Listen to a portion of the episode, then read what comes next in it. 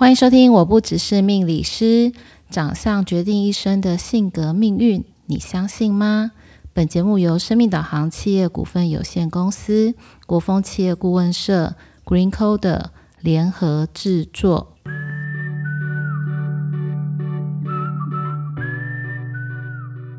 欢迎收听，我不只是命理师，各位听众朋友们，大家晚安，我是 Lilian。我们今天要来跟大家谈的是什么呢？跟官人很有关系。就像我前面说的，长相会决定一生的性格命运。你相信这件事情吗？今天来讨论这个官人这件事情，我相信呢，很多听众朋友们也有这些的经验。呃，我也常常听到很多人在问我这个问题，就是诶。你看我最近是不是有进财的状态呀？或者是说我最近运气好不好？所以其实提到官人，大部分的人第一印象应该是会想说：哎，我好像以前小时候有听过一句话，就是印堂发黑。所以那大家知道印堂在哪里吗？就是说。嗯、如果今天有一个人告诉你说你印堂发黑，那印堂的位置在哪里？好，那我们首先可以先来看一下哦，就是印堂其实是在你的眉毛中间的那一块叫印堂。那这一块呢，应该是要平的，就是它要平滑如镜。其实哦，我觉得在官人或者是看手面相，对于一般人来说有一点点困难的原因，其实是很多的东西都会从古书上面来。那其实，在历史上呢，也有蛮多的观相大师，就像早期我们很清楚的知道有一个很厉害的观相大师叫曾国藩。那曾国藩把他的军事将领啊分配位置的时候，其实是根据每一个人的长相、性格跟特色来去选择一个最适合他的职务。那也因此呢，他在很多方面，就是不管今天是策略的执行，或者是说任务的目标的达成率，其实都有很好的一个成绩。但如果我们今天要去看，就是曾国藩的这本书呢，叫《兵谏识人学》。其实它里面的文字没有很多，但其实困难的也就在这里。其实好像很像我们在看《易经》一样，就是《易经》里面的文字也不多，但在东方的命理里面，很多的事情都是。呃，不能讲它很隐晦，但是它会用很简洁的一些句子，有一点点像我们之前曾经讲过一个主题，叫“清明时节雨纷纷”嘛。通常在东方会使用一些比较简洁的句子，但是它却涵盖很多的心情。所以，其实，在官人这一块也是。所以我在学习的时候呢，也的确老师给了我很多的这种。相学上面的一个名词，就是说，哎，走路要有有力呀，然后说话要有力呀，然后坐站都要很像大树一样的这么的稳定跟挺直。但这这个里面就会考验到很多人的想象能力，因为呢，不是很确定到底这些形容词我该怎么去解读它。所以其实呢，我觉得官人这一块哈，在早期我学习或者是教学的这个过程当中哦，也常常会去被询问到，就是诶，我今天官人的目的是要做什么？那在我比较小的时候，我记得我刚开始学官人的时候，那我的父亲其实就跟我讲说，哎，因为你其实并没有太多的经验值，也就是说呢。我们没有阅人无数，那我相信哦，当你今天就是年岁越长，你经历过的事情越多的时候，看的人事物经历过的事件越多，你可能就会有一个你心里面对于不同的人性，还有不同的长相、气色，或者是行为语言的表现，你应该都会有一些自己的模式，或者是。自己的一些经验值的看法，甚至于我觉得八九不离十，这是一定的。但当你的阅历不够的时候呢，其实你没有办法阅人无数嘛。那这个时候你只能够透过就是观人有数。那阅人无数的数就是数字的数喽，观人有数的数就是计数的数。也就是说呢，其实有几个方法跟秘诀能够帮助你用最快的速度去理解一个人。但是如果我们把这件事情，回到你的本身来说，为什么我们要去理解一个人？那不外乎就是你跟他可能有一些连结，譬如说呢，你可能会跟他有一些生意上的往来，或者是你结交了一个新朋友，那甚至于在很多各个方面会有不同的一个学学术交流啦、经验分享啦，或是会不会是某一些活动的同好者。那这个都是有可能的，所以当我们今天要看一个人的时候，我们其实都是有一些目的的。那这个主题呢，是在我想要先分享一部戏剧。那这部戏剧呢，是一部韩国的电影，在二零一三年，就是离现在大概十年前吧。这部电影的名字也就叫《观相大师》，也是我们今天的主题。那它的全名其实是《观相大师灭亡风暴》，所以这里面也当然就提到了一位很会观人的一个呃民间的大师，或者是他在对于看人这一块其实是非常的精准。那这是这部电影的呈现里面，你就会发现他讲的东西其实也很简洁。我这边其实想要去先去分享，在这部电影里面他讲的一段话，呃，我认为是包含了很多的重点。那那段话是什么？哈，其实各位听众朋友们可能要认真听了一下哈。就他告诉你呢，人的脸上有世间的三罗万象，这个是他先告诉你的一件事情。然后头呢，意味着天，所以要高要圆。那眼睛呢，意味着日月要清澈明亮，所以他已经讲到我们的额头跟我们的眼睛喽。口呢是海，人中是川，要长又明显。鼻子和颧骨、额头和下巴意味着三月，不得太高。也就是说呢，每一个人的脸上，额头、下巴、颧骨、鼻子就是我们的三，但是呢，它不能够过高。过高呢，就你就会被这个三挡住了，所以就不能够凸显出来这个人的一个特质。所以也就听到这句话到现在，你就会知道哦，原来比例这件事情很重要。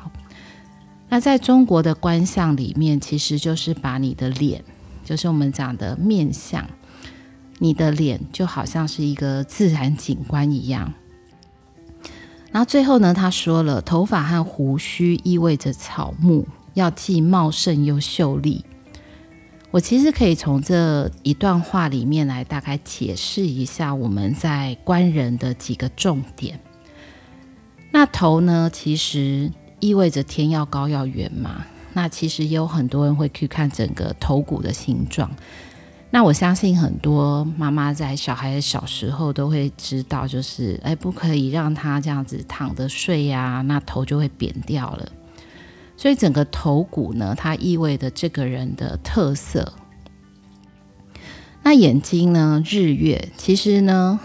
就代表着我们在天地之中，我们每一天呢，都是依循着太阳跟月亮的上升跟下降。所以这个日月要非常的清楚，你不能够乱的那个时节跟那个分寸。但在这边可以跟大家分享一下，在观相里面呢，眼睛象征着日月，它还有一句很重要的话，就财的源头其实看的是眼睛。那我们以前在学习的时候呢，有一个很大的重点就是双眼有神，好。那这边大家一定会想说，什么叫做有神？那我相信大家一定听过一句话，叫做“炯炯有神”。意思就是说，哈，我不知道大家有没有曾经看过，当一个人他充满了干劲，然后他充满信心，他非常坚决的想要去做一件事情的时候，你再看这个人的眼神里面，好像有透露出光的那种感觉。我觉得那个光的感觉就很像是炯炯。也就是说呢，当你可以很专注，那双眼要有神，他绝对不能够不专注。如果呢，你很经常就是东张西望啊，或看上看下啊，或者是不专心，你就会发现你的眼珠子就会跟着咕噜咕噜的转。那也代表着你眼珠子转，好像你的脑筋也又一直在动个不停的这个感觉，所以好像就有一点不够沉稳喽。好，那这段话呢，他告诉你说，哦，原来眼睛是非常非常重要的，清澈闪亮。那如果呢，听众朋友们不是很清楚的清澈闪亮是什么，我也可以建议大家去看一些新生儿小 baby 的眼睛，你就会发现哦，那个就是清澈闪亮，感觉黑白很分明，然后没有杂质，所以你就会觉得哦，好纯粹哦，那个就是很纯粹、很清亮的一个眼神。但人会在逐渐的长大之后。一天一天，一年一年的，你会发现你的眼神没有办法那么的清澈闪亮。那口是海，人中是川。那这边也可以分享给大家，就是如果我们今天眼眼睛是财的来源，那你的嘴巴就是承接这个财的一个，我们讲勺子还是碗都可以。就你的嘴巴呢，就是海。那当然，这个海呢不能够翻嘛，所以如果你的，相信大家有看过那个圆脸，有没有笑脸跟哭脸？哭脸的那个嘴巴就是往下的一个半弧形，所以你就会发现哦，原来往下的这个半弧形呢，它代表的就是你的财就是会冰冰准，就是翻了翻过去。所以通常如果你不常笑或是常扁嘴的人，那就比较容易你的财会留不住。那人中是穿，要又长又明显嘛。那人中代表是什么？代表的是你的一个生殖能力，也代表着你的水系统好与不好。那你的水系统好不好，也就代表这个人的精气神的一个状态。所以我为什么会用这段话来去分享一些观人的诀窍？就是的确在这部电影当中呢，他讲了一些很重要的重点。好，那当然我会透过这个电影来告诉你，那个观相大师其实他在讲的是什么？是你从出生之后，你就会决定了你一生的命运吗？其实不是的，就是每一个人呢，从出生慢慢的长大。经历过学习的过程，然后出社会，然后甚至组成家庭，然后慢慢随着年龄越来越大，其实你会发现在每一个阶段，我们都会有一些行为、想法、思想上的各种不同的改变，因为在这过程当中，你会遇到不同的人事物，你会经历过不同的考验，所以其实呢，如果你可以把，就是听众朋友们，你可以把你从小到大，就是从你是 baby 的时候开始，一直到现在，你去分成几个阶段，你可以把你的照片一字排开，拿出来看。那比较简单的方式就是，你就说，哎，那我不知道要要从几岁开始做这个相片的一个转折。有一个比较好的方式是，你可以用。七当做一个转折，所以你可以找大概七八岁的，就是一个阶段。那七其实就是一个阶段又一个阶段，所以有可能你在面临每一个七的时候，都是你人生的一个转捩点，或者是一个重要的转弯处。那你可以仔细看一下，就是从小到大你的不管，你就说，你可是有些听众朋友们可能会说啊，我有看到我的变化，就是越变越大只，然后越变越胖。呃，我想要你看的是你的眼神，然后你的长相，你的样子。那那个长相当然不是说你长得好不好看的长相，这个长相看的是，比如说，诶，小时候的你看起来是不是开心的？然后哪一个阶段的你看起来比较忧郁？性格跟你的情绪，还有你的思想行为，会一点一滴的去改变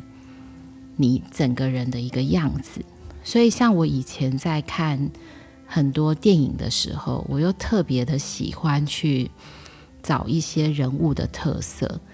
所以我之前在看一些古装剧啊，或者是一些肥皂剧的时候，我就会发现啊，诶，的确呢，每一个人在诠释，就是说不同性格的诠释，它好像就会出现不同的。脸部的一些象征，就像我印象很深刻，就是如果你是一个呃心机很重的师爷，那以前的电影或电视就会这么拍嘛，他就会拍那个师爷可能在颧骨的下方，然后长了一个很大的痣，然后至少一根毛，然后他就一边用大拇指跟食指转动那根毛，然后嘿嘿嘿，就好像有一种要去算计别人的感觉。你就会觉得天啊，这个也太传神了吧！因为他的手的转动，就如同他头脑的运作一样。那你就会发现哦，所以那个长一颗痣，然后有毛的人，他就容易会有一些不好的想法。其实也未必，但是你就会发现，他的确某一些的心思是比较多的。好，那这是其中的一个选角。那后来我就会发现，诶，在更简单一点的选角的一个方式，比如说你找一个很有钱的员外，大部分呢，我们可能都会去找身形可能比较，嗯、有一点分量的，那看起来比较像是一个有钱的员外。你可能比较不会去找一个骨瘦 如柴的老人，然后去扮演一个员外的角色，因为这样子感觉。很像跟那个身份，还有你的那个分量，其实是不足的。所以大家都可以在不同的一个戏剧的表现里面去发现，就是在于人物角色的选择，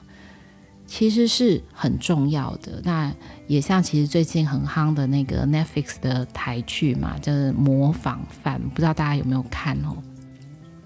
其实我认为那个选角，还有在角色在这些特色，这些演员呢，在这些角色的特色上面，其实都有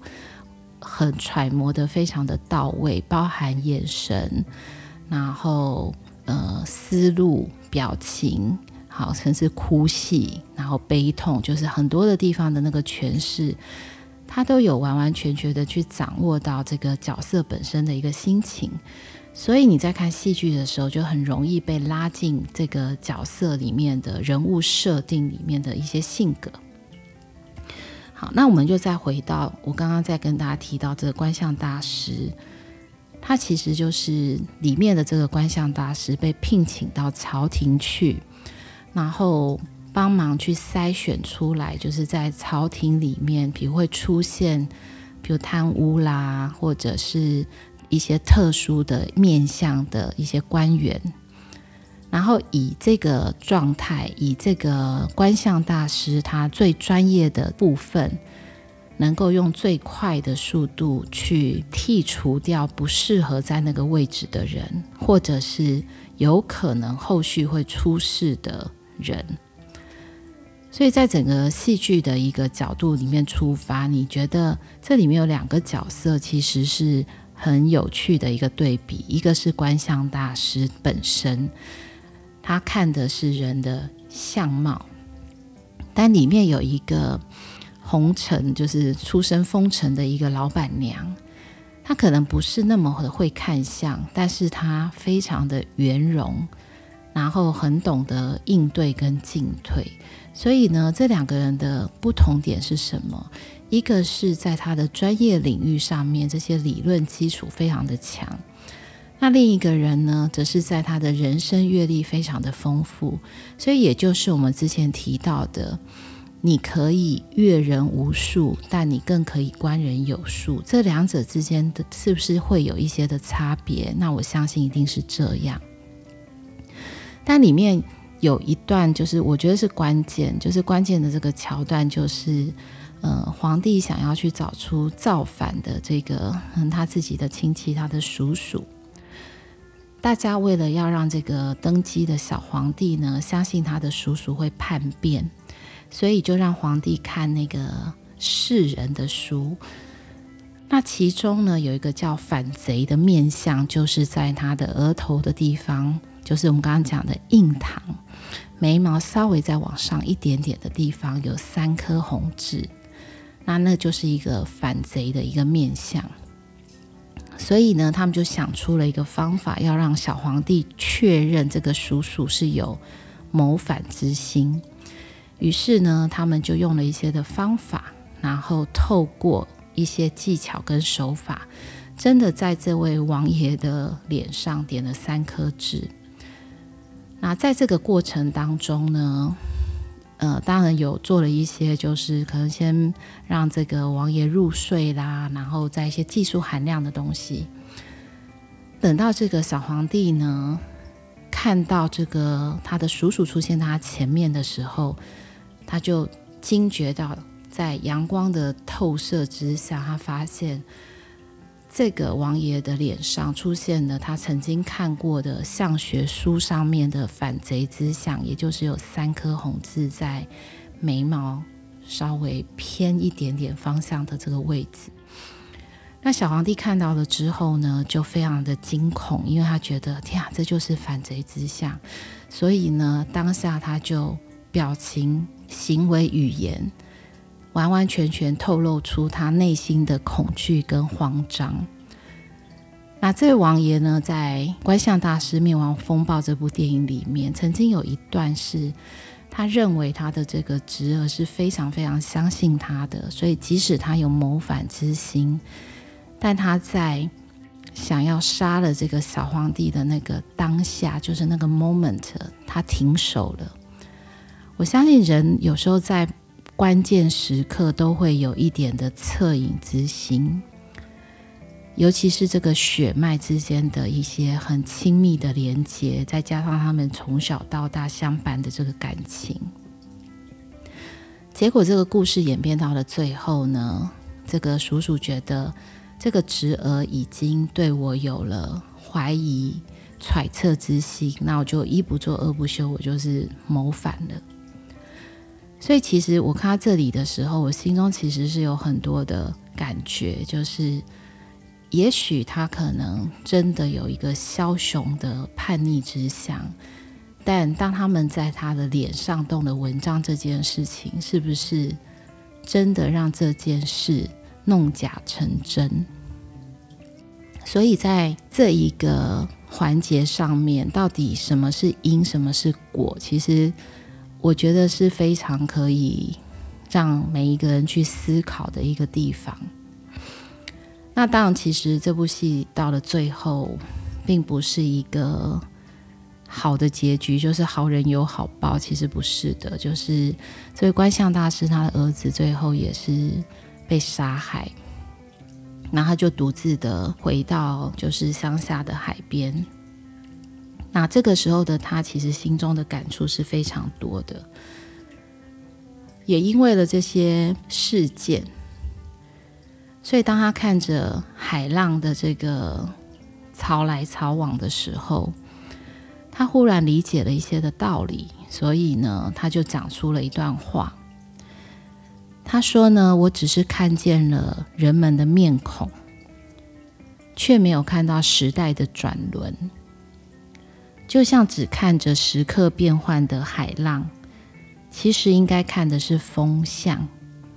海浪是因为风而起的。就在经历过了很多的事件之后，他忽然发现到，我的这一项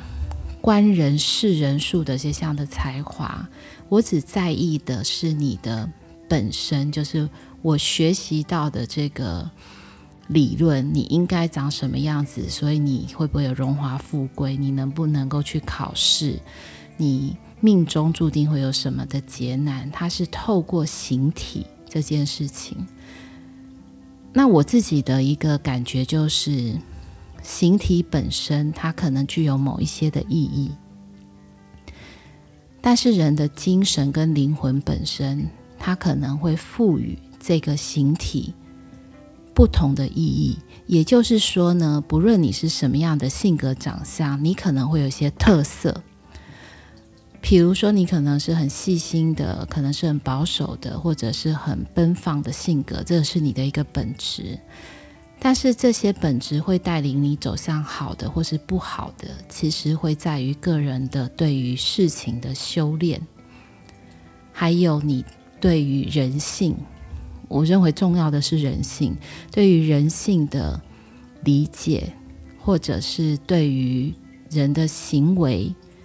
态度经历过的所有的事件的本身，会对他造成什么样的影响？我认为这可能还是最重要的。所以，其实观人呢，最重要的给了你一个方向，你可以知道哦，他的本质性格是什么。但你的好运或是你的坏运，其实有一个可以跟大家分享。如果你觉得，哎，你这阵子。嗯、不开心或是觉得运气不是太好的话，其实可能可以试试对着镜中的自己微笑。那其实我们刚刚有讲过嘛，口是海嘛，所以你如果整个人的样子看起来是愉悦的、开心的、好运的，我相信有很多的好运也就会来到你的身上。但是的确在于观人的学习的这一块，我觉得也有非常多的。嗯，好玩的地方其实可以当做参考。也就是说呢，官人本身或是手面相本身，它的确是一个蛮好的一个工具。只是如果你把这样的一个工具，就是以一概之，或者是以偏概全，可能也会引导你走向其实比较偏颇的路，而不是真的能够帮助你能够事半功倍。所以在这边呢。欢迎大家，如果对于这个方面有任何的一些想要提问的问题，也可以到我们的 Podcast 下面的联络资讯上面可以提问哦。那我们今天对于呃观相大师的这个分享就到这边哦，我们下个礼拜再见。